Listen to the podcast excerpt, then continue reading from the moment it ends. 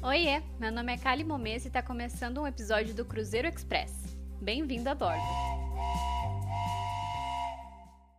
Bom, nesse primeiríssimo episódio do Cruzeiro Express, eu vou guiar você em um percurso não tão longe da realidade. A gente acha que nunca vai precisar falar disso até precisar falar. O abuso sexual infantil. Essa terça-feira, dia 18, foi uma data especial para se refletir sobre essa temática. O dia de combate ao abuso e exploração sexual infantil serve para relembrar sobre um caso que marcou e levantou também a questão sobre a importância de denunciar esse tipo de crime e buscar meios de evitar que ele aconteça.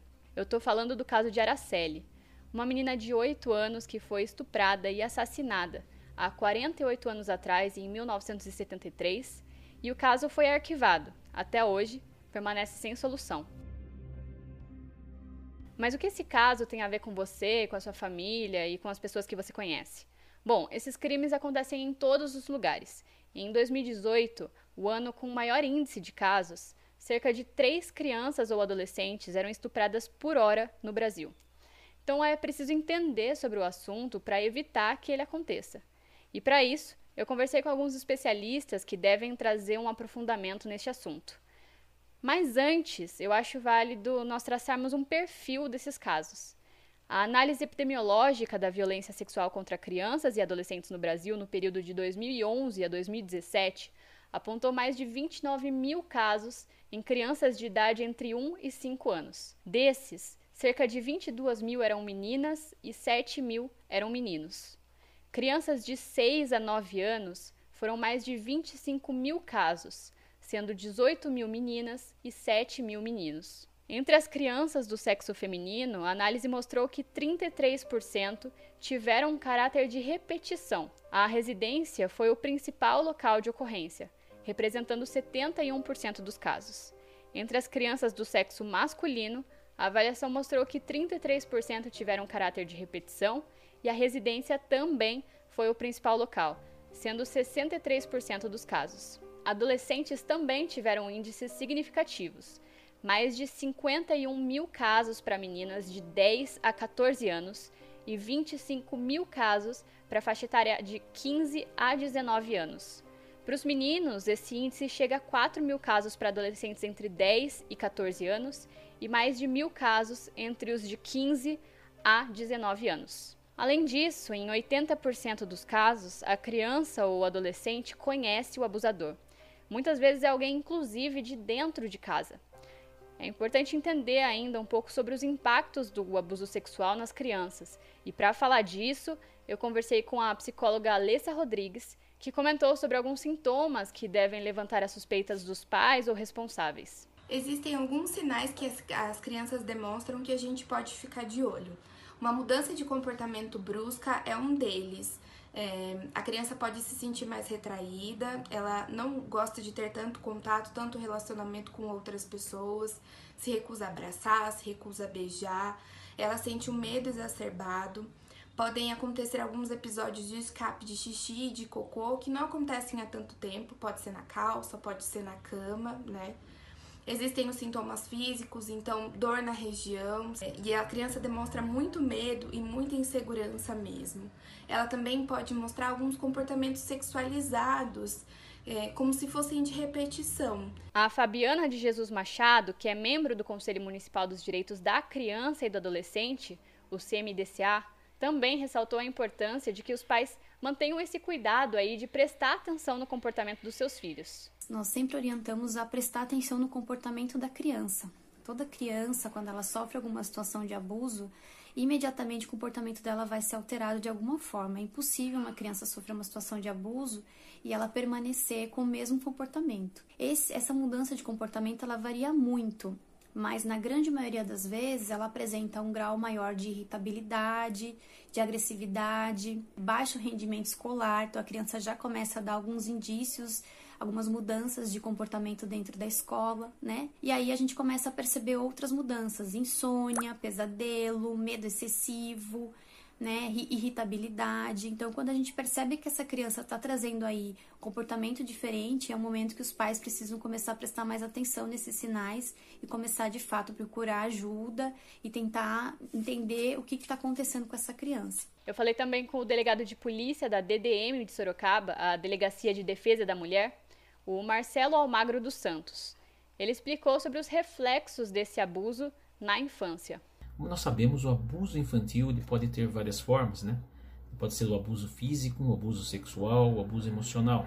Em todos eles, nós vamos assistir é, uma, o nascimento, né, o crescimento, o desenvolvimento de uma criança que provavelmente vai acabar repetindo esses abusos num, num círculo vicioso, né, muito difícil de ser quebrado. Nesse caso, não tenho que dizer. A prevenção ela é o único caminho que nós temos para enfrentá-lo.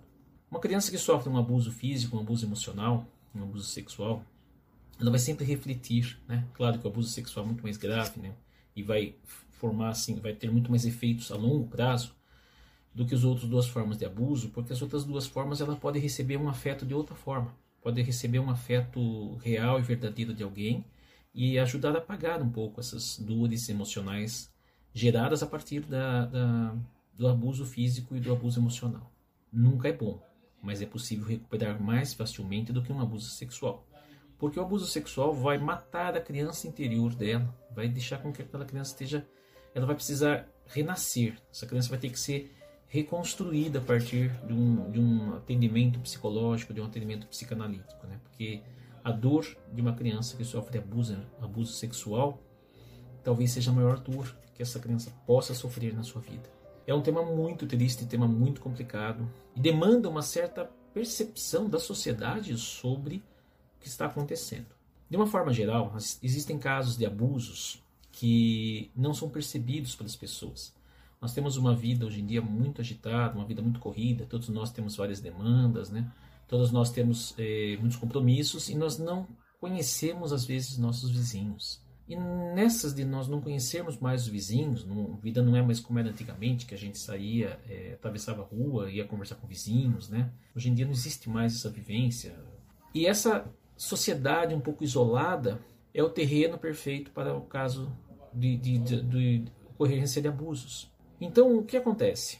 É, nós precisamos aumentar um pouco nossa visão, nossa percepção do que acontece à nossa volta. Diante disso, eu vou trazer isso um pouco mais para perto e falar sobre os casos em Sorocaba. Eu quero que você tente visualizar o gráfico que eu vou descrever agora. É um gráfico de linha do Conselho Tutelar de Sorocaba. Nele contém o número de atendimentos gerais e, paralelamente, de vítimas de violência sexual.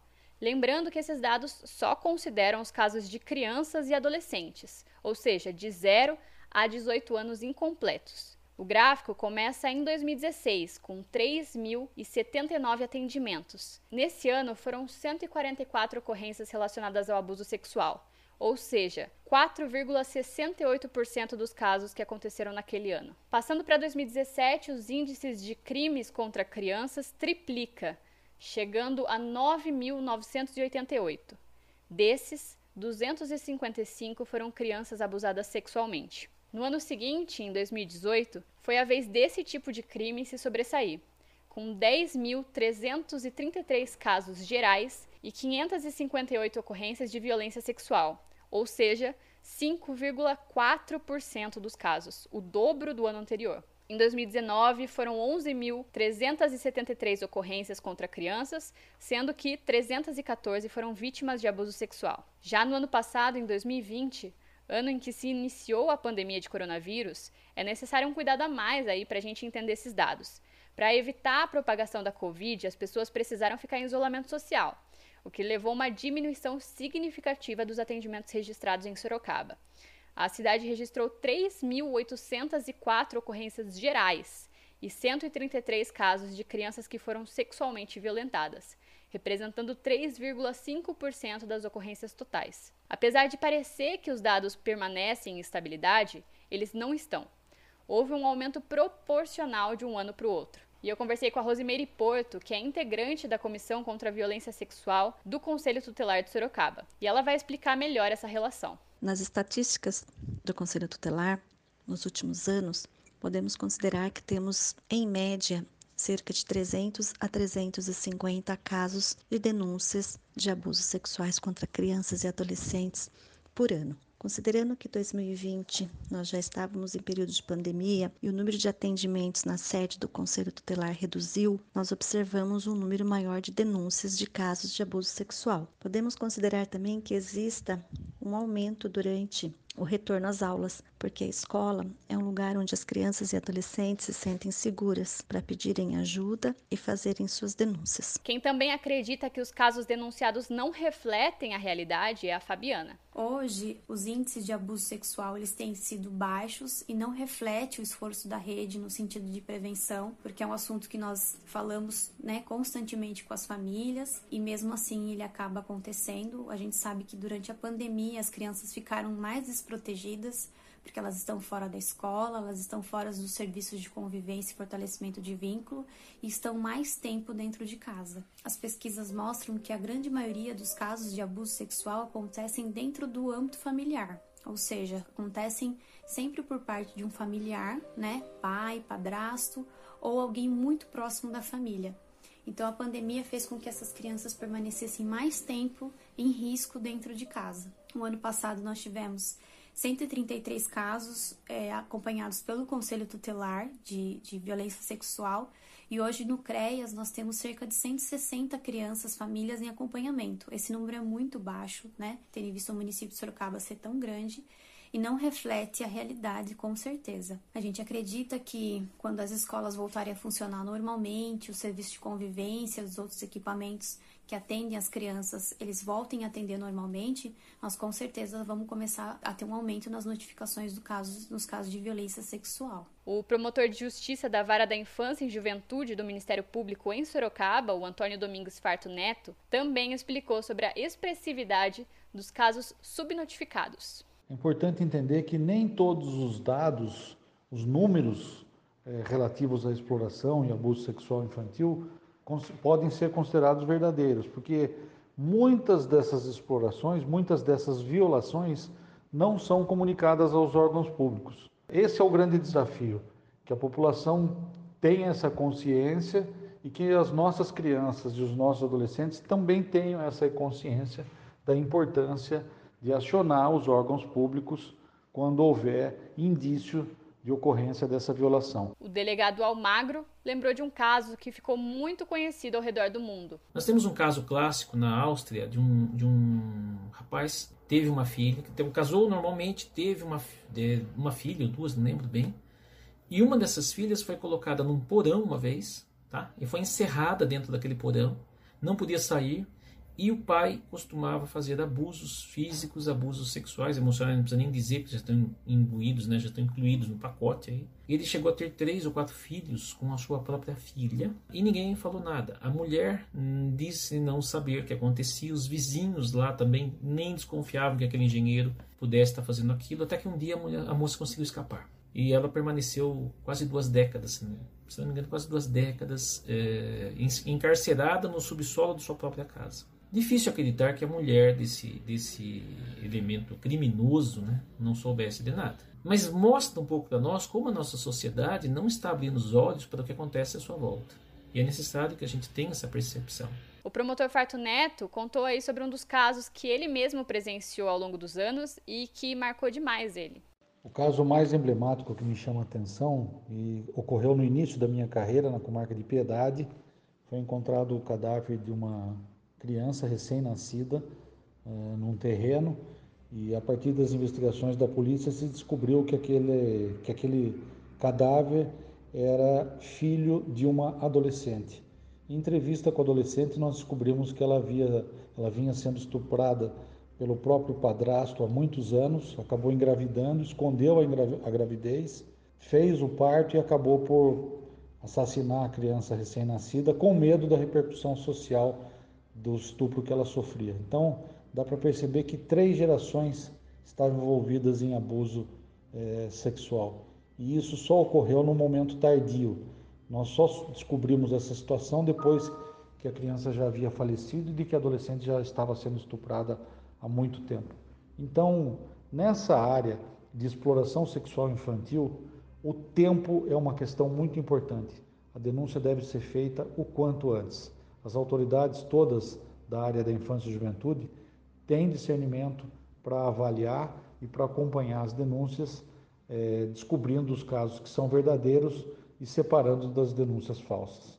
É muito importante que crianças e adolescentes, assim como a sociedade de modo geral, professores, educadores, é, conselheiros tutelares, estejam abertos para receber essa denúncia.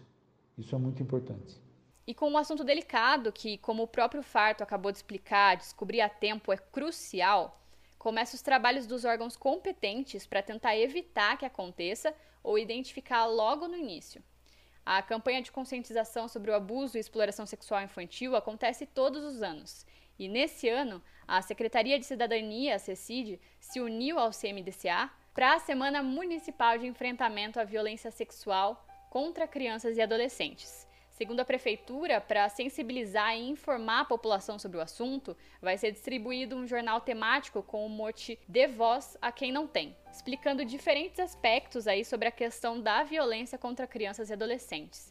Além disso, a Rosimeire do Conselho Tutelar falou um pouco sobre as ações do município para o combate a esse crime. Sorocaba já se antecipou e há anos construiu e publicou o seu plano municipal de enfrentamento à violência sexual, com a intenção de apoiar e dar subsídios à sociedade para o combate à violência. O documento prevê ação que vão desde o envolvimento da sociedade em discussões sobre a temática da violência até diretrizes para a rede de serviços que atuam diretamente junto às famílias e indivíduos que foram vítimas de abuso ou exploração sexual contra crianças e adolescentes no município. Recentemente foi criado pelo Conselho Municipal do Direito das Crianças e Adolescentes de Sorocaba o Comitê da Escuta Especializada, formada por toda a rede de proteção, incluindo o Conselho Tutelar, Secretaria de Educação, Secretaria de Saúde, Promotoria de Justiça, Tribunal de Justiça, entre outros. Este comitê irá promover ações, capacitações continuadas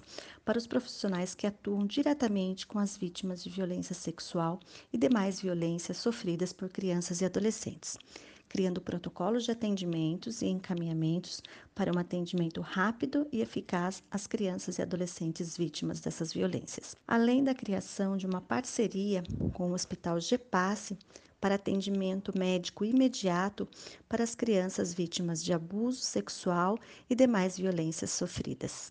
A Fabiana, integrante do Conselho Municipal dos Direitos da Criança e do Adolescente, explicou um pouco também sobre as orientações aos pais para evitar que esse abuso aconteça. Quando a gente vai orientar uma família é, sobre as questões relacionadas à prevenção de violência sexual, uma das primeiras situações que a gente direciona é para a orientação da própria criança. Então, a criança, a partir dos 3, 4 anos, de uma forma simples e uma linguagem adequada que ela compreenda, ela pode ser já orientada com relação às questões de abuso. A gente pode fazer uma orientação voltada para ela no sentido dela ter respeito ao corpo, quais são as partes do corpo que alguém pode ou não tocar, e a partir desse primeiro contato a criança já pode ser orientada. Então, a primeira coisa que a gente faz é orientação voltada à criança. Uma criança orientada, ela tem mais chances de denunciar qualquer situação que ela identifique que traz para ela ali um incômodo.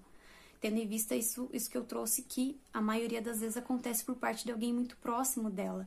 Então a gente precisa sempre trazer informações para essa criança, muni-la de informações para que ela possa é, contar para uma figura de confiança, seja o pai, seja a mãe, se tiver acontecendo alguma coisa diferente que esteja trazendo um incômodo para ela. A psicóloga Alessa também reforçou as orientações com algumas recomendações a mais. Um diálogo desde cedo com a criança ajuda bastante a compreender várias coisas e várias situações diante da vida. Uma delas é começar desde cedo, desde bebezinho, quando você está lavando pela primeira vez a criança lá no banho, sobre as partes do corpo, nomear e apontar também dar vários nomes diferentes. E ao longo, quando a criança vai crescendo, sempre mostrar para ela também é, quem são as pessoas de confiança que podem tocá-la em momentos muito específicos.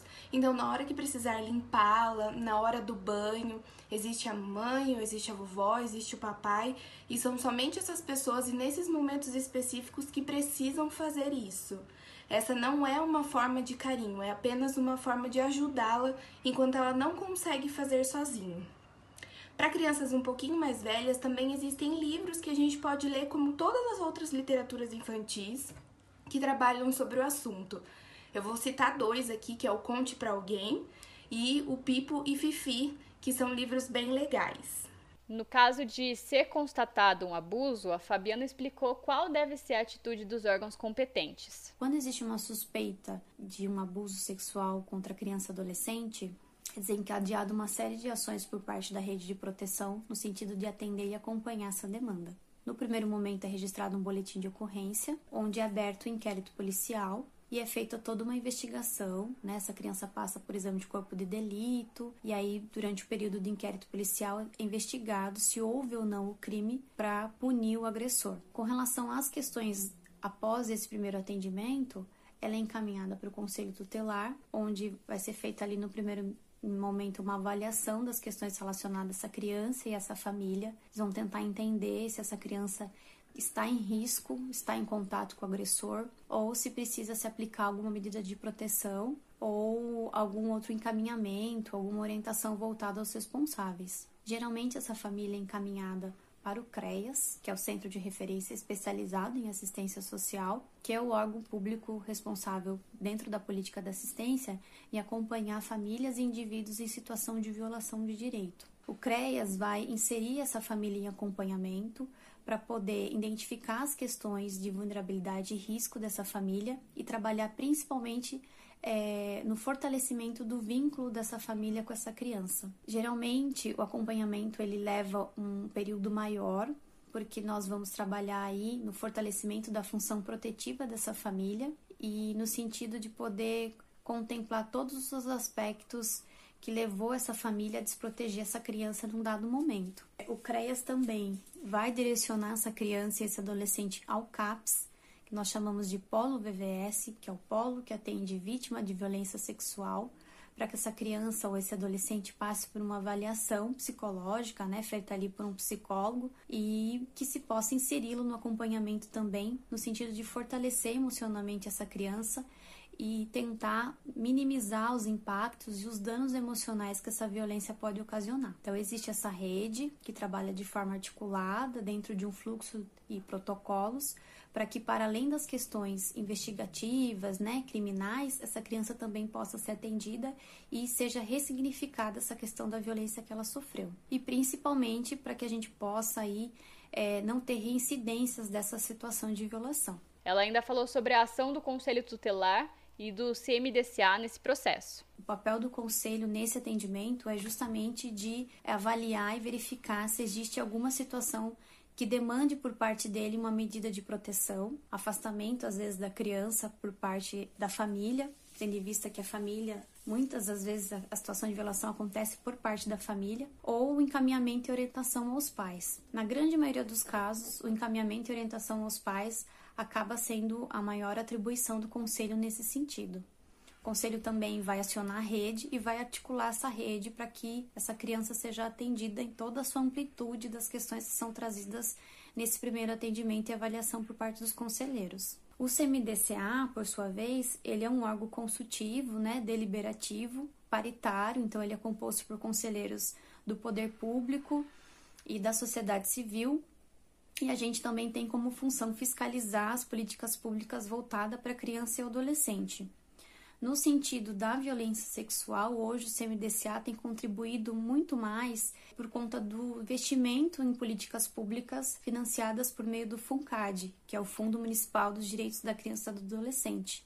Um exemplo é a implantação da escuta qualificada no município. O FUNCAD vai contribuir com o município para poder capacitar, financiar um capac uma capacitação para a rede de proteção, para que todos os profissionais estejam aptos a atender e acolher depoimento das crianças que trazem situações de violência trazidos dentro do âmbito escolar, dentro da, da UBS, do posto de saúde. Então, toda criança que traz o relato espontâneo é, para o profissional da ponta, esse profissional vai estar tá apto a ouvir essa criança, fazer um acolhimento e um primeiro atendimento para que ela seja é, imediatamente encaminhada da forma adequada e correta, evitando assim a revitimização dessa criança.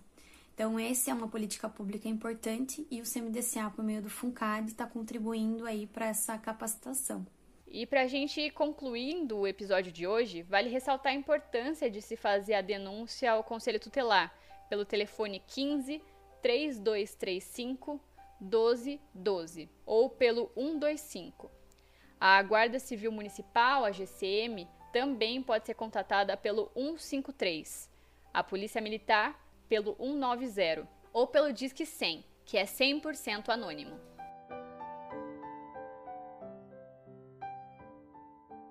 Podem ser feitas as denúncias pelo telefone 181, pelo asterisco 100. Podem ser feitas denúncias anonimamente na Polícia Civil. Esse anonimato é garantido. Tá? Pode ser feito denúncias do Conselho Tutelar, que é um órgão consultivo, né, muito importante, um órgão que um órgão deliberativo também, ele age. Esse acionamento pode ocorrer pelo Disque 100, o número 100 discado no celular ou no telefone fixo, vai dar acesso a um mecanismo de denúncia absolutamente anônimo, que não compromete o denunciante e que é registrado pelo governo federal e, e encaminhado para, as autoridades competentes. A buscar no primeiro momento o conselho tutelar, né, que é a porta de entrada dessas questões relacionadas à criança. E a partir do momento que o conselho faz o atendimento, ele começa a fazer os encaminhamentos caso haja de fato a necessidade e haja é, denunciar a polícia. É um passo muito importante, primeiro porque isso é crime e segundo porque vai reforçar para a criança essa ideia de que ela não é culpada. Quem vai investigar se isso de fato aconteceu ou não é a própria polícia. O quarto passo é sempre manter um diálogo aberto.